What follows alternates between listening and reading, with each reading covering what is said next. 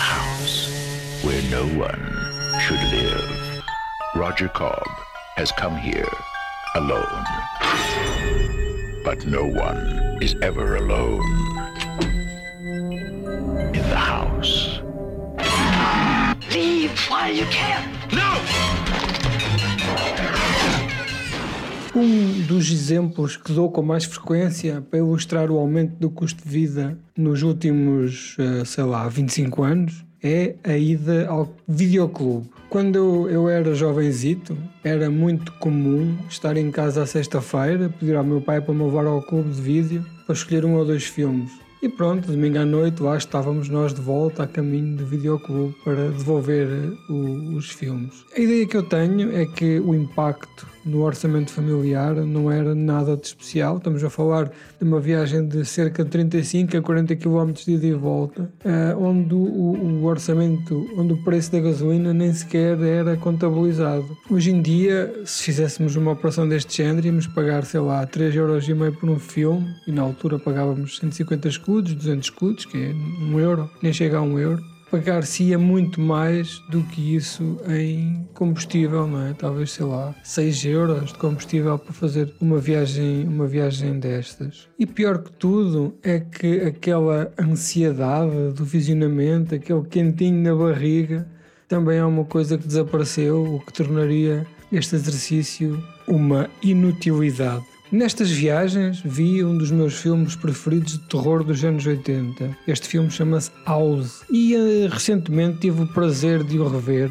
pela primeira vez, sem ser em VHS ou sem ser no Cinema Ariane de Monte Gordo, onde eu vi e revi muitos destes clássicos ao ritmo de dois por dia. Tal como acontece com todas as recordações, que nós eh, de vez em quando pegamos, filmes que gostamos muito na infância, nós eh, tendemos, ou eu pelo menos tenho a tendência de entrar muito a medo, aquele medo de que um filme que foi para nós um marco, uma coisa que nos deu tanto prazer de ver na adolescência e na juventude, agora seja uma porcaria de filme quando o comparamos com aquilo que é o nosso estado sentimental do cinema e as produções que são feitas atualmente. Mas não foi o caso porque este uh, é daqueles filmes que nós vemos com o prazer da, da, da, da, adolescência e da juventude e percebemos que afinal há aqui mais algumas camadinhas que nós na altura não tínhamos uh, sequer percebido. Isto é um filme que mistura um, um dos meus géneros preferidos, que é comédia de terror,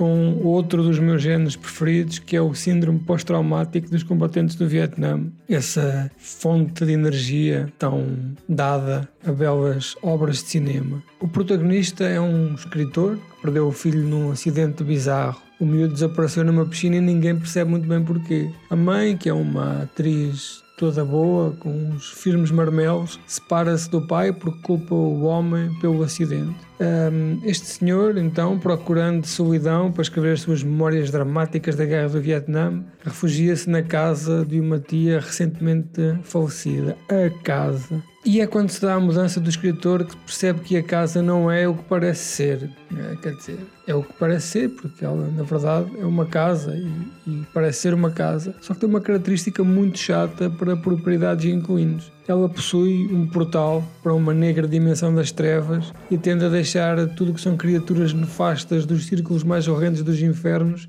entrar. Tirando isso, é boa, a localização é boa, infraestruturas, canalização, um, o aquecimento central foi renovado recentemente e, e, tem boa pressão de água. Isto explicado assim dá quase ideia de ser um dos filmes da trilogia de Fulci, dos portais do inferno. Uh, mas na verdade isto é uma comédia muito leve, com momentos de romance e ternura das crianças. Mesmo quando se está a decepar, a mutilar, ou a esquartejar, ou a enterrar vivo, ou simplesmente degolar. É um filme de bons meios, muita animatrónica, naquela animatrónica boa e gostosa dos anos 80, efeitos de make-up acima da média, atores eh, bons e uma qualidade excepcional na arte. Olha, se vocês olharem, por exemplo, ao póster, vão ver o que é que eu estou a dizer, realmente é, é de bom gosto. Este filme faz parte de uma série de quatro, sendo que o terceiro nem sequer se chama oficialmente House, chama-se The Horror Show. E os filmes são histórias independentes, eh, onde a narrativa se centra sempre numa casa com poderes especiais. Neste caso, um portal para o inferno, casas assombradas e por aí fora. Sempre com esta vertente do terror e do gore e da comédia que nenhum faz tão bem como o primeiro. É um clássico, um clássico de videoclube, um clássico dos anos 80. É um filme que eh, todo o cinéfilo de terror já viu, ou pelo menos já teve o prazer de ver, nem que seja o primeiro, este que estou aqui a falar. O 2 também tem alguma piada, também tem um humor, tentativa de ser como um, e apesar de ser porreiro, não chega aos calcanhares deste seu predecessor. House. Enter at your own risk.